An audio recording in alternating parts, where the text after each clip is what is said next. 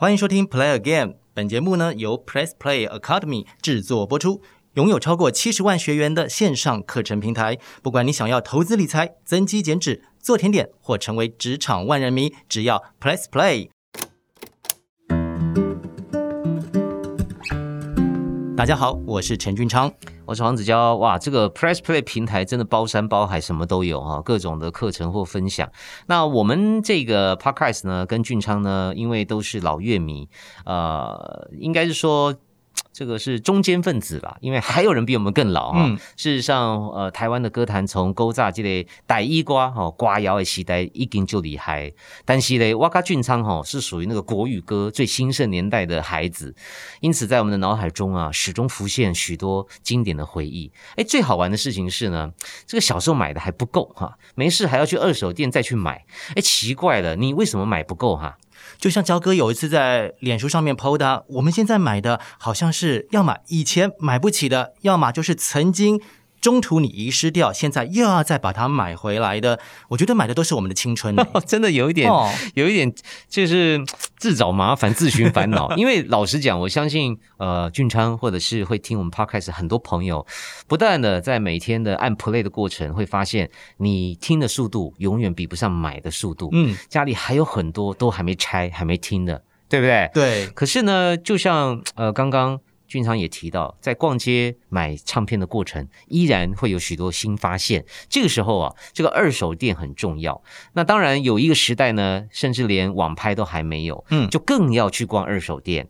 不过有一点有趣的事情是，我不知道俊昌记不记得哈，以前那个唱片还没有复兴的时候，许多的二手店或者二手书店在卖这些黑胶，都是乱卖的。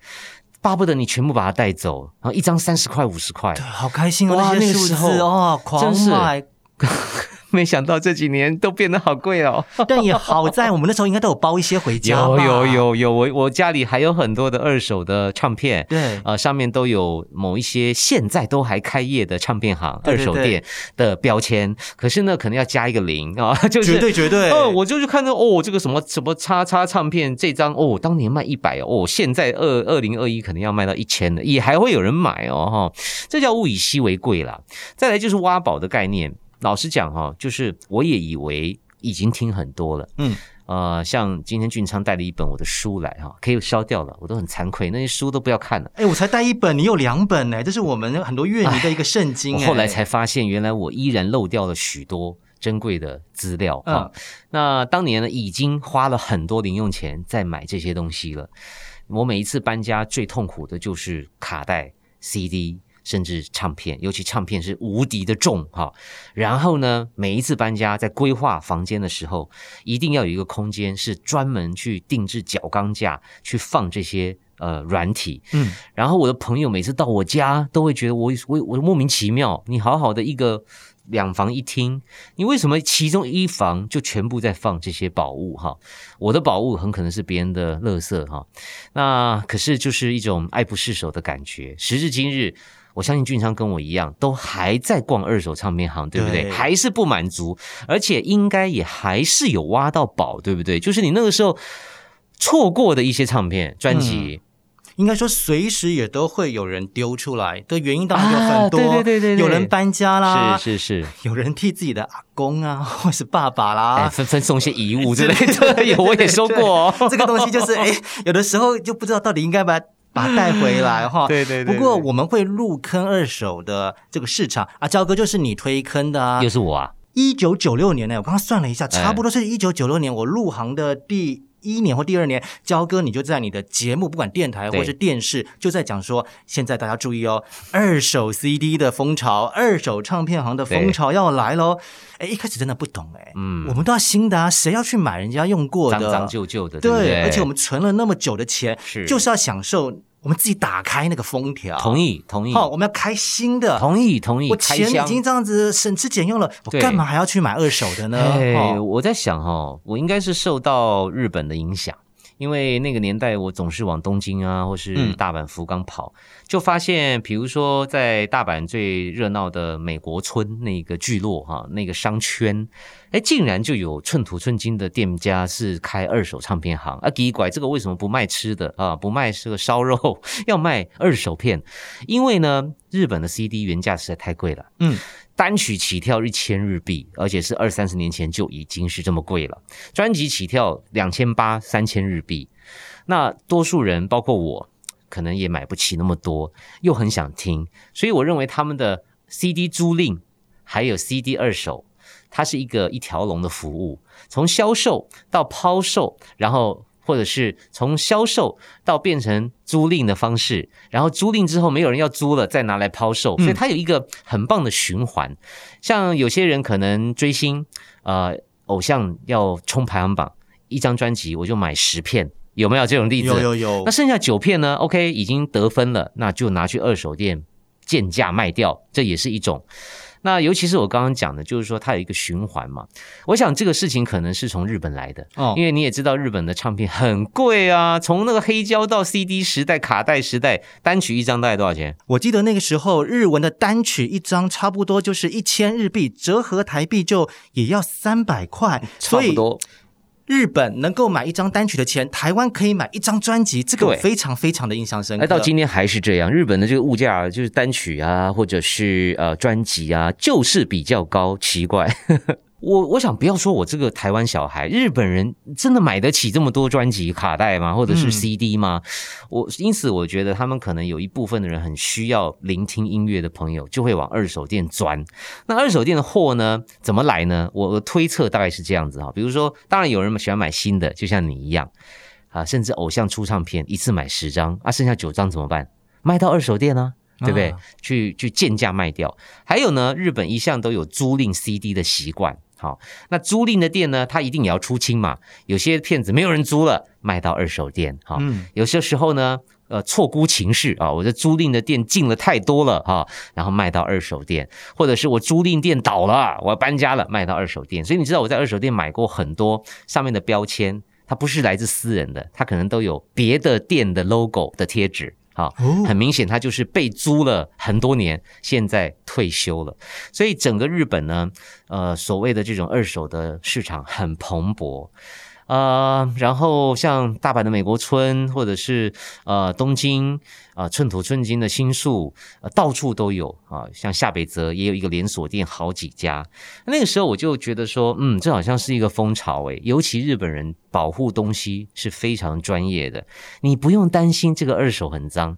你知道，其实到现在我在日本的 Amazon 也还是会买二手的 CD，嗯，因为有一些。你要买一手的是吧？像你这种有点变态的哈，就是一定要坚持自己开箱的是吧？呃，买不到啊。对啊，对啊，对。有些骗子绝版了，真的。你要买新的没有，买二手的，网络也也买得到，也找得到。所以我我那个时候就在书里面应该介绍了蛮多二手店。所以焦哥，你刚刚说书要烧掉不行哎，他跟着我去过日本呢。你想那时候九六年你开始介绍。也网络没有那么盛行啊，什么没有盛行？那个时候连 Google Map 都不知道在哪里吧？是啊，而且你就在电台或电视台讲一下，来不及抄啊，对不对？对你终于有书了之后，你就是把它带着去日本，不管是大阪的啦，或者是这个东京的啦，就照着这个地图书里面的指引，我们就去找到这些哦，另外一个世界呀，二手天地。焦哥刚刚说啦，我喜欢。开箱，但后来也跟现实低头，因为 有些事情不是你有钱就买得到的，好不好？没错，哎，再买下去，全部买新的，真的会破产的，所以要权衡一下。对，所以二手有好多好多好精彩的梦幻商品，而且我好惊讶的是，有些店也差不多，哎，九五年、九六年开。也是二十五年，在台北还依然存在着耶。因为当然了，我这本书因为也过期很久了，日本也许多店都倒了，那台湾也是哈，也有很多二手店就来来去去啊，搬家啊，各方面的。那当然我很开心的是，俊昌后来终于也想通了，因为真的要一路买新的挺贵的。嗯，尤其我记得在日本有时候蹲在地上出清看那些 CD 哈，就觉得好亢奋，什么这张才五十块日币。抱着一种不买白不买的心态，这也是另外一种一种状况啊。先买再说先买再说，根本不知道那是谁。还有一个，为什么我要买二手 CD？我想做一个补充，就是说我是一个听音乐有一种族谱概念的人。比如说，假设呃我爱上了 Bee Gees，嗯我就会去思考说，那他们单飞的作品是什么？那这个呃，他们各自去跟别人合作的作品是什么？啊、然后他们同门的唱片公司哈。其他的艺人哦，他们也去合音哦，呃，我也会把它买过来，哇，这样买下来不得了啊，洋洋洒洒，对不对？也要去找二手比较划算哈，包括现在在 eBay 也会去标。最重要的事情是，有些有些歌手你很很爱他们，你想要买整套的。好，如果我们以刚刚的日币来算的话，那真的破产，因此我才是乐此不疲。没想到几年之后，我发现台湾的二手店家也是越来越专业。从以前可能就是放在角落，重庆南路的书店，嗯，哎呀，书店街的角落竟然就有一堆黑胶，然后五十块，拜托你，求你带走。这样，到后来现在很多的店都很专业，甚至也开了网络店家。对，而且现在的每一个商品上面，它其实都有条码。跟有这个价格了，我好喜欢这样子的哦、一翻两瞪眼。对因为我曾经有遇过，就是明明同一张的作品，嘿，我拿去。老板呢看性情估的啊可能我们来过很多次了，大概知道我也是有一些些的啊、在研究的。他开给我的价钱跟开给我晚一点叫我朋友说，我把它藏在哪一个柜子哈，你再把它拿去给老板再估一次，就说你要买这张，有差呢，那价格就是不一样哎。他卖你贵还是便宜？当然卖我贵啊，我才会在这边再继续的念他。但你既然是比较专业，你有在做研究，他应该觉得不能卖你贵啊，因为你懂行情啊。很妙哎、他还是说你就是喜欢收这些东西的，你来哦好多他吃次定你了吃定我了。他不是管你懂不懂，他觉得你就是想要这一张胜过于其他人。是哎呀，你活该！所以，所以没错，现在很多的店呢，它的整理都很好。嗯像我们就先讲一个茉莉好了啊、嗯呃，这阵子依然有许多的听众，我的电台的朋友会私信我说：“哎呀，我们家有一堆 CD 啊，舍不得丢哈，可不可以托孤给我？”我说：“别别别别别，因为过去一两年我在电台已经。”发送了至少上千片的 CD 出去了，有许多的唱片公司，甚至唱片公司的长官，他们要要要退休、要移民，都托孤给我，搞得我跟团队累得半死哈。所以现在呢，基本上不管是呃唱片也好。卡带也好，CD 也好，我已经不太接受托孤这件事儿。我多半都会先推荐茉莉。那因为茉莉就是刚刚提到的，在整个不管是装潢啊，或者是呃整个处理这些老东西的流程啊，我比较放心。当然，他们也不一定什么都收了，但起码在那个环境里面，这一些老唱片、老 CD。重新发光，重新被包装，这一点是让我很感动。而且台湾各地都有啊，像台中的我也去过，台北在公馆那边啊巷子里也有一家啊、很多。那另外一个连锁就是跳蚤本铺了。嗯，那跳蚤本铺呢，它就相对东西比较杂乱一点，全部都是诶灰尘啦，然后呢呃泥沙可能都有，堆积如山啦。呃，你在这边拿的时候呢，明明是在找黑胶，可是会突然出现一片影碟了哈。呃，可能 店员也不知道 LD 不是 LP，OK，很好笑塞。起来长得一样大嘛，啊，对对对啊，青菜杯，青菜杯了哈。但是我也曾经在像跳蚤本铺这样的啊连锁店找到很多宝物。跳蚤本铺全台湾至少二十家，对而且可能一个台中就三五家，我真的是疯狂哎、比如说这次我到台中，我就会从东边开车到西边，就为了逛不同的跳蚤本铺你。巡店哦，我们我是巡店，我真的是像那个总店长一对，样。像店长一样去巡店。重点就是供哦，有的店哦没有卖，没有黑胶哦，它可能只有 CD 啦，所以你还是要问清楚。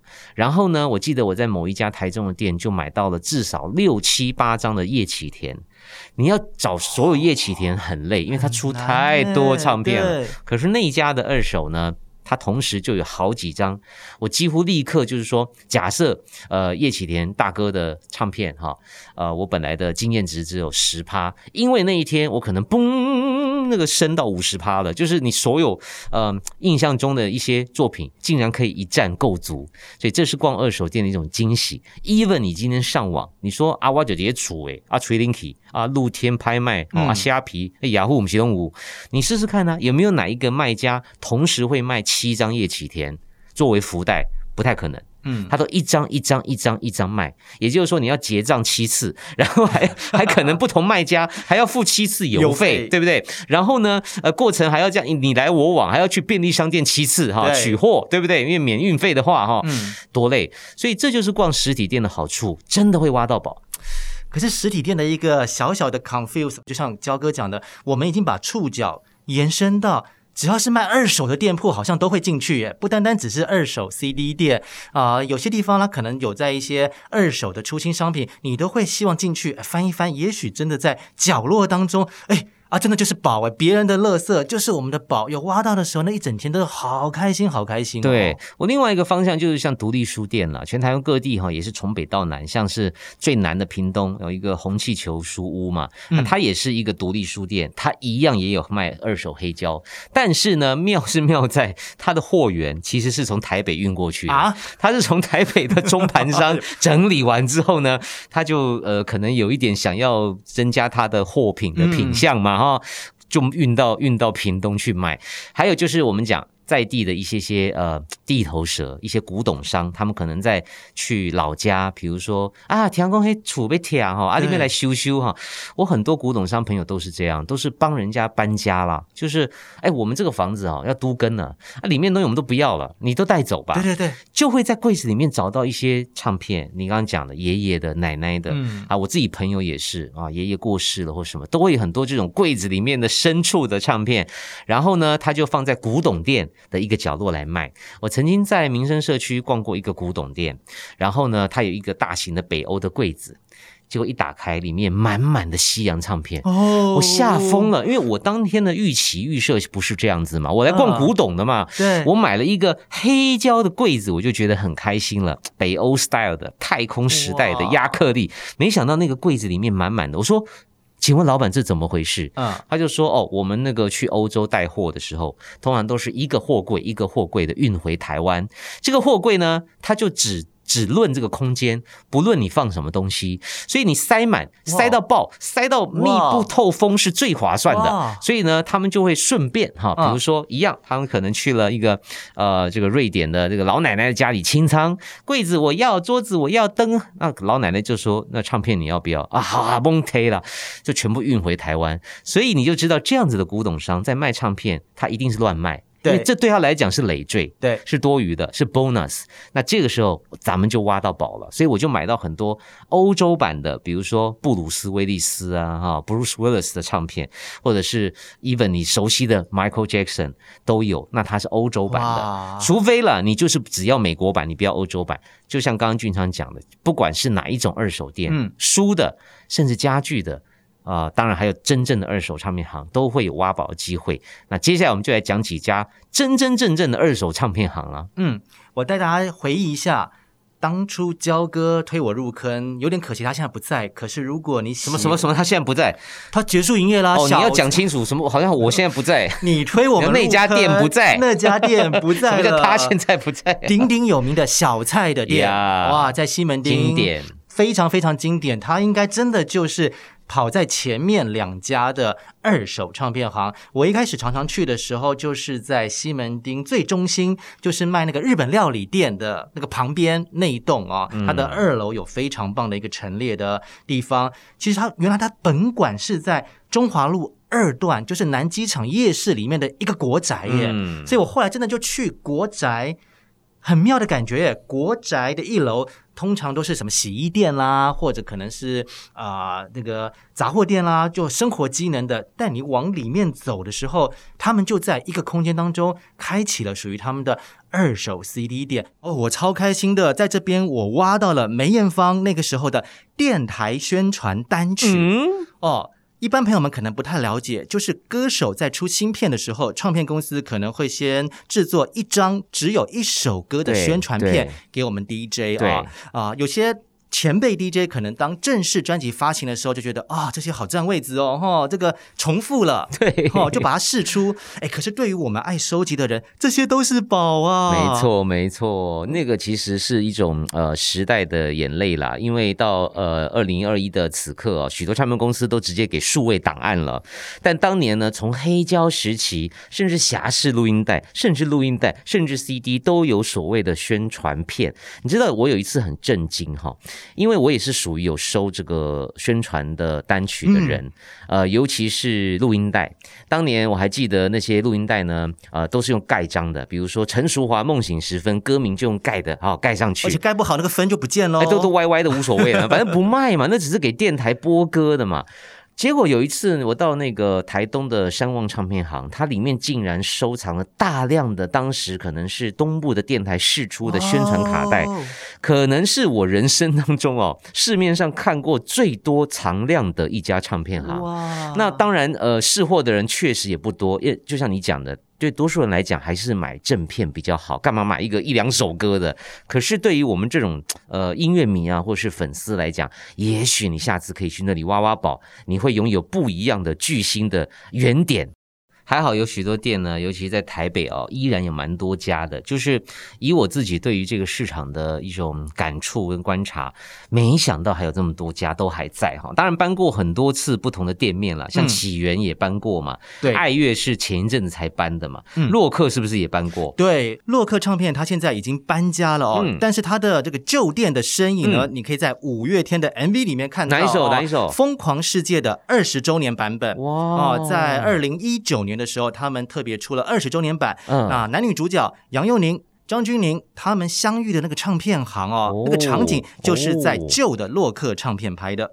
这几家店呢，其实也都在市中心，很好找。像起源其实就在华山附近啊。下次各位去华山看表演啊，或者是去野餐的时候呢，可以走过去看一下。基本上起源也整理的蛮好的。然后呢，他们一样有一些些呃 CD，然后也会帮你分类啊。当然唱片呢，呃，因为整理起来相对复杂啦，因为可能还要洗啊哈，所以有一些些或许没有那么的完美，但是依然是有很多挖宝的可能。像我也在那里呢，你知道前一阵子我在。起源买了一张是 CD 啊，我买的是那个陶喆啊自导自演的一部微电影。嗯，啊，然后女主角是杨锦华，对。啊，呃，我不知道为什么我在当年就漏掉了这个音乐产品。那它其实是 DVD 加 CD，呃，有一个微电影的片子可以看，然后男女主角就他们两位啦，另外就是原声带可以听。我就是在起源才发现说，哈，我竟然漏掉了这张陶喆老师的作品，这样。另外呢，还有就是呃，爱乐我也觉得很有趣，因为像之前他们搬家，然后现在搬到一个。非常诡异的地方 啊，在重庆南路的楼上，上你要进去这个爱乐唱片的店面呢，你要先穿过一家美容院。对。会有那种法力香哦，就是那种妈妈洗完头喷了那种很浓厚的那种很可爱的那个味道。对，你先穿过它之后再去到楼上。不过还是跟以前店家的原则一样，先在一楼看他的那个广告灯箱灯有没有亮哈，灯亮 老板就是有开，对，灯没有亮呢，你就也不用走上来了。是的，很多的唱片行，尤其是二手唱片行，也是营业时间相当不固定。像爱乐呢，我也是曾经扑过空，嗯啊，然后呢。后来，呃，我就学乖了，真的要问清楚。呃，尤其他们等于是租借了这个所谓的楼中楼的空间，东西呢有一点多，有一点乱，可是也是在那里挖过很多宝哈。那你知道他后来搬家之后呢？他原始店面的，你刚刚讲那个灯箱啊，现在在我的工作室，就是那个看到它有亮才能够上去的那个 灯，在你的工作室。哎，因为他要淘汰换新的，我说啊，不要丢，不要丢，来送我好了。你看，我是连唱片行的灯箱我都要 收藏的，那很有历史，所有的乐迷把它当做很重要的指引，很有 feel 啊。对啊，有量才能够走上去。对，而且重点是他的货也蛮精彩的，包括有很多啊西洋的唱片啊，呃国语的啦，当然还有 CD 卡带。虽然真的很杂了，我认为它永远都整理不完啦。可是我确实在那里蹲点呐，就是慢慢挖，慢慢挖，也带走了很多很棒的作品。接下来我们来讲一下，就是呃新的时代到来，慢慢的网拍兴起，因此许多的二手店家也经营了网络的拍卖场哈。比如说像是小宋。哦，哦，柯南哦，他们甚至连这种所谓的黑胶的封套啊、呃防尘防尘套啊、纸壳啊这种周边商品都会卖。那店面也都算是干净啊，甚至还要脱鞋子哦。对，要哦，要哦。焦哥，你提到的就是古典乐迷的这个南霸天，嗯，跟北部的天王，一南一北要找古典唱片，去他们那边就对了哈。是我去那边是比较有点抽离感了，因为我真的比较没有研究古典的那些。那是后来啦，他们其实早期都有国语的哦，真的。但是因为国语的市场整个被炒作到，我相信他们自己也有点觉得崩溃啊。或者是他们的货呢，已经都卖光，被抢光了，所以开始慢慢有一些分众的状态，就是有的店，就像你讲，它可能就是古典为主嘛。对，反正我一走进去看到黑胶的清洗机是一大亮点，在那一刻我才知道说，哦，原来。黑胶的清洗不是单单我们可能一个绒毛刷刷一刷就可以的，有那么专业的黑胶的清洁机在那边转转转转转。我人生第一次看到那个我们笑称黑胶的洗澡机，就是在小松唱片的。所以哦，当然呢，他们也很专业的去帮你做整理。这对消费者来讲呢，就是你不用太担心那个刚刚俊昌前面提到那种 呃人家开过的 什么哈那种洁癖的问题哈。移动卡利哈这出力后啊，弄 C 型哭 C 鬼啊。哦，那当然，每一家的呃店面呢，风格确实不一样。就像刚刚呃俊昌提醒的特别好，每一家的店的货啊，有的真的偏西洋，有的呢就是偏古典，哎，有的呢就是以国语为主啊。但是因为国语呢，现在行情实在太高了，有的呢就是什么都卖，从卡带、录影带、DVD、LD，好像在爬山一样。哦，这个这个左下角也有那个一堆了啊，右上角也有一堆了，还有精装版的了哈。然后。然后唱片呢，洋洋洒洒的啦，哦，那也是真的是包山包海哎。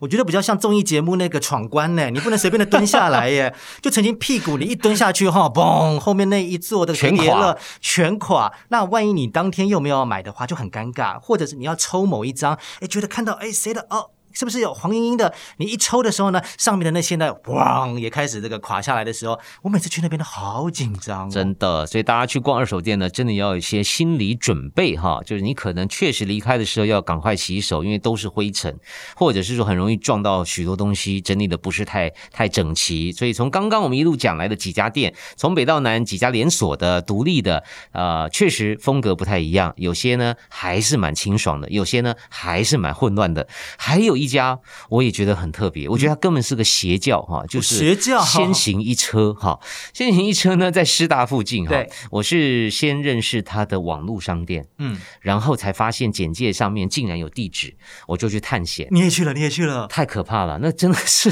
一个很奇妙的经验。所以你也是先经过他的厨房跟厕所，没错，这一开门呢，左边是他的厨房，对对对，再经过厕所，对，然后呢，东西也是满坑满谷，但是一样有很多宝物，嗯，那。老板也很随性啊，据说他们以前地下室还会办活动啊，呃，当然好像也住在那里嘛，哈，就是他们的家，呃，那是一个很特别的。你讲闯关的话，这真是一个大魔王，呃，就是你要有一些心理准备，他跟你印象中的家家唱片行、成品音乐这个窗窗明几净的是完全不一样的。可是老板的心好像也很 open mind 虽然我们好像跑到人家家里面了，他也是一副那种随便看啊啊，你想听什么，要不要一起听啊？我来播这张专辑，就视觉跟他所呈现出来人文的氛围，我觉得好好冲突哦。去了一次之后，应该是比较接近很 indie 的 feel 啦，就包括他所贩卖的一些香港的独立音乐人的作品啊，或者是他也有一些些硬体哈，就是看起来就是老古董，对，整个非常的地下化哈。不过我们还是要提醒所有的朋友，因为在疫情期间。这两年变动很大哈，那所以很多店家呢，不管营业时间啊，甚至它的样貌啊，甚至地址都变了。我刚刚形容了半天，那个先行一车是我早期的印象，去的时候就跟俊昌一样惊呆了嘛，好像进入人家家里厨房这样。哎，最近他们搬家了，然后我从网络上看，哎，其实变得很干净了。清爽啊，而且有吧台的样子哎！如果没有疫情的话，是不是后面开始也有咖啡可以喝？不知道哎，所以各位可以自己去探索一下哦。在这里我们会抛砖引玉啊，提出很多很多的可能性来。那我再继续介绍楼上的一家，就是个体户。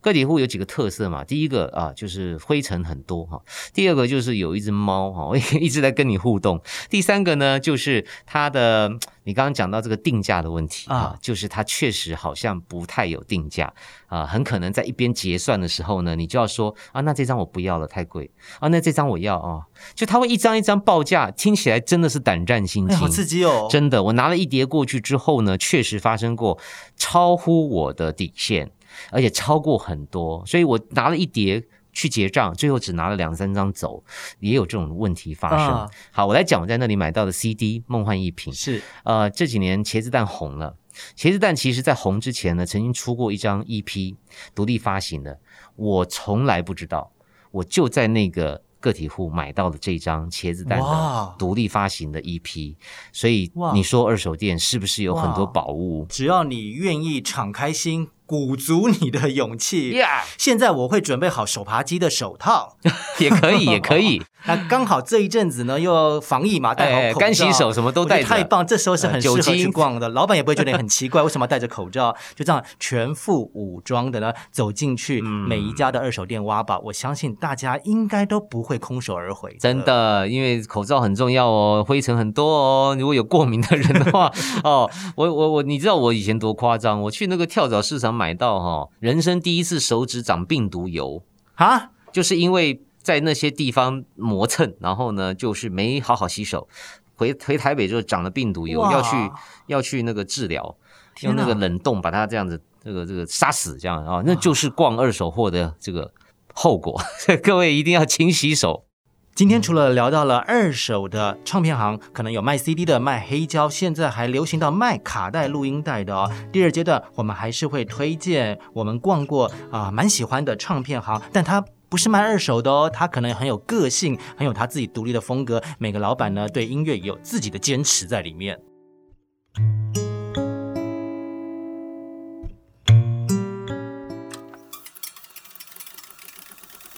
除了怀旧之外，我们也要往前看，有许多的唱片行依然非常努力的开业在台湾各个角落。哈，你要介绍哪一家？我想介绍的是在古亭捷运站，就在那个星巴克的后面。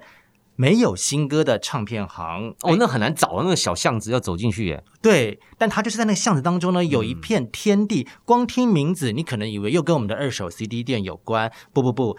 它叫做没有新歌的唱片行，它不卖新歌，但是全部都是全新的片子哈。像我这种很爱开封全新的这个专辑的朋友们的话，就可以来这边找老板小峰。他在二零一四年开幕，他当时就确定。我只卖西元两千年前的作品，因为他也是六年级生，七零年代出生长大的乐迷，对这个八零九零的歌曲很有感觉。但有一阵子就是 都绝版啦，或唱片公司呢也不再出版了，他就想办法透过各种管道，可能是唱片公司仓库的那个。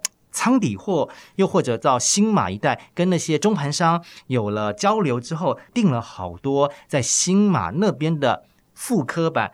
回到他的店里面，然后就构筑了一个也像时空胶囊一样这样子的唱片行。两千年以前的作品在这边，你可能以为绝版的，那可能是你青春岁月的那些音乐，在这边都找得到。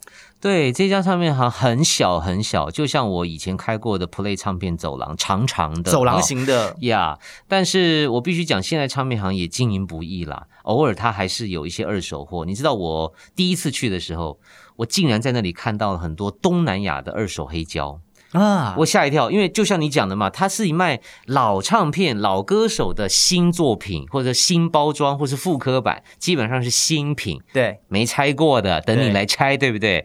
没想到吧，地上竟然有两箱二手黑胶，拆过的，是，我就问他了，他就说那是人家寄卖的。一样托孤喽，跟你一样，很多人人家寄卖，所以也是乱卖，便宜卖，巴不得你带走。啊，那这家店真的也很棒，因为我在那里找过一张，就是崔台金崔姐哈，那不好意思，崔姐又出现了。她在呃台湾出唱片出了一阵子之后就淡出了，嗯，后来她出了一张翻唱的专辑，据说是台湾没有正式发行的，只有在海外。那没有新歌的唱片行竟然就有货，我当时就在网络上跟他订货，然后去面交，很感动，因为呃，你想想看嘛，崔台金在现在的所谓的消费市场里面，能有几个老板敢进他的货？嗯啊，还还勇敢的上架，可是这个老板他就有这种好像责任，他就觉得一定会有 somebody。会来找这些东西。好，那个人就是我，我还真的去了，而且还看到了很多像呃，比如说吴宗宪的精选集，呃，或许台湾也也没有，可是早期的歌林的歌还是很经典。新马有，他也引进了，所以确实这个存在是一个很独特，但是非常。有 guts 哈，就我觉得他也很有种，他对音乐了解也非常的深，常常发表很多很棒的文章。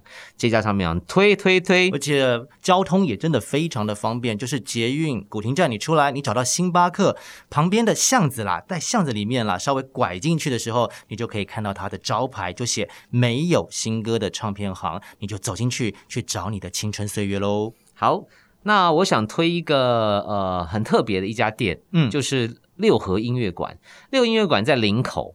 这家店呢，在二楼，它也是一个很特别的存在，如同刚刚小峰老板一样。他们对音乐都太了解了，嗯，可是这位老板呢，他还有一个响叮当的名字，叫做陈明章啊，但不是那个陈明章，但是赛里一模一样哈，很好记哈，你去找陈老师、陈老板，陈老板呢也是一个史诗一般的存在，因为他除了买卖或者是在网络上，他也有开店，没错，他其实还是主要以二手唱片为主，可是这几年他做了很多很棒的事情，比如说他去访问了许多前辈，好像是呃。经典的一些音乐人刘福柱啊、黄瑞峰啊，都去过他的店，或者是接受过他的采访，作为一个记录的啊纪录片的一个拍摄。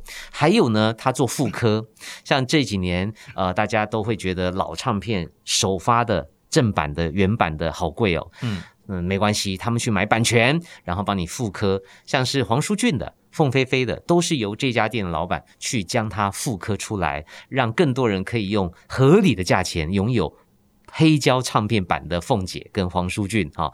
除此之外呢，楼下一楼的转角有卖。猪脚饭，哈，那也是他们家开的，哈。那他太太在那里卖猪脚，他在楼上卖咖啡，然后呢，就像真的就像个咖啡厅一样哦。他有吧台，有一些咖啡座，你可以在那里喝饮料，呃，听唱片，或是直接买唱片。同样呢，他还有一个跟我们很像的嗜好，他会到处去找货。呃，我看过很多次他的分享，我都特别感动。他会开着车去去去中南部，因为他都有贴一个小字条在他的猪。脚店旁边，因为很多人会看到说，哦，原来这里有收购啊，就卡点位后一，好像那种急救专线哦，说进来进来哦，这被被被被笨做笨手啊，你进来 Q 啊那样哈，啊，他就会开车去捡。那这两年我跟陈老板的交流。很深啊，有两个故事啊。一个是有一天我找到了我三岁的一个照片，我的右下角放了一张黑胶。那个黑胶呢，我大概知道是什么儿歌系列，可是我刚好没那张。它叫《小歌手》，小歌手呢，它有好几集。那张我上网查的是第三集，我没有，我可能有二，我可能有五，我就没有三。哎呦，我就想到陈老板，他就有。他真的就有那张，我想请问爱音乐的朋友，您听过小歌手的合集吗？还有第三集哦，还有第三集哦，还有你家刚好有哦，哎，他就有哎，你说恐不恐怖？恐怖哎。然后呢，前一阵又发生了一个事情，是我多年前电视圈的老朋友，呃，他的呃妈吉的妈妈是歌手，可是那个妈妈呢，那个阿姨呢，只出过一张就嫁人了啊。那个时候他们为了要想办法给她一个母亲节礼物。突然间就想起这件事儿，而且被都一扯，这件唱片嘞，网络上先找，扯不，终于找到我这里来了。我说我一定也没有，可是我有办法，试着帮你找找看。就是我去问陈老师，陈老师有，很恐怖呢，非常鸡皮疙瘩，而且陈老师都很大方，就说这个太有意义了。我直接送给这个阿姨做纪念。她找回了她年轻时候录的唯一一张黑胶唱片，不会有人复刻的。嗯，那种唱片不会有唱片公司。现在的公司虽然会做很多张雨生呢，啊，五月天、王杰啊的发行或者是复刻，不会有人复刻这位阿姨的。可是陈老师竟然有原版，而且陈老师超贴心的是，在面交之前还帮他烧成了数位版，让他们回家还方便收听。哇哇，你说这个这这个店是不是要去捧场一下？真。的，而且它很特别的，它不是唱片行哦，它叫做音乐馆，常常就会看到好多。哥哥姐姐们，他们在那边也办歌迷聚会，或者是那种音乐同好会。你可以发现到，音乐也可以他让他们回春，就是当他们听到他们自己的青春的时候，其实跟现在聚在一起听 BTS 的啦，或者是 Twice 那些乐迷。都一样，一样的，一样的。那个场域的氛围，我觉得好感人，好感人。是，所以这个是一个呃复合式的唱片空间、音乐空间啊。当然也可以上网去跟他买唱片，价格也都很公道。最重要是穿越他那个二楼的。楼梯仿佛时光隧道，哇！墙壁上也好多经典哈，非常有意思的一个非典型唱片行。以上就是我们这一集的 Play Again，希望各位呢温故知新之余呢，记得再把你喜欢的歌全部找出来 Play Again。Thank you.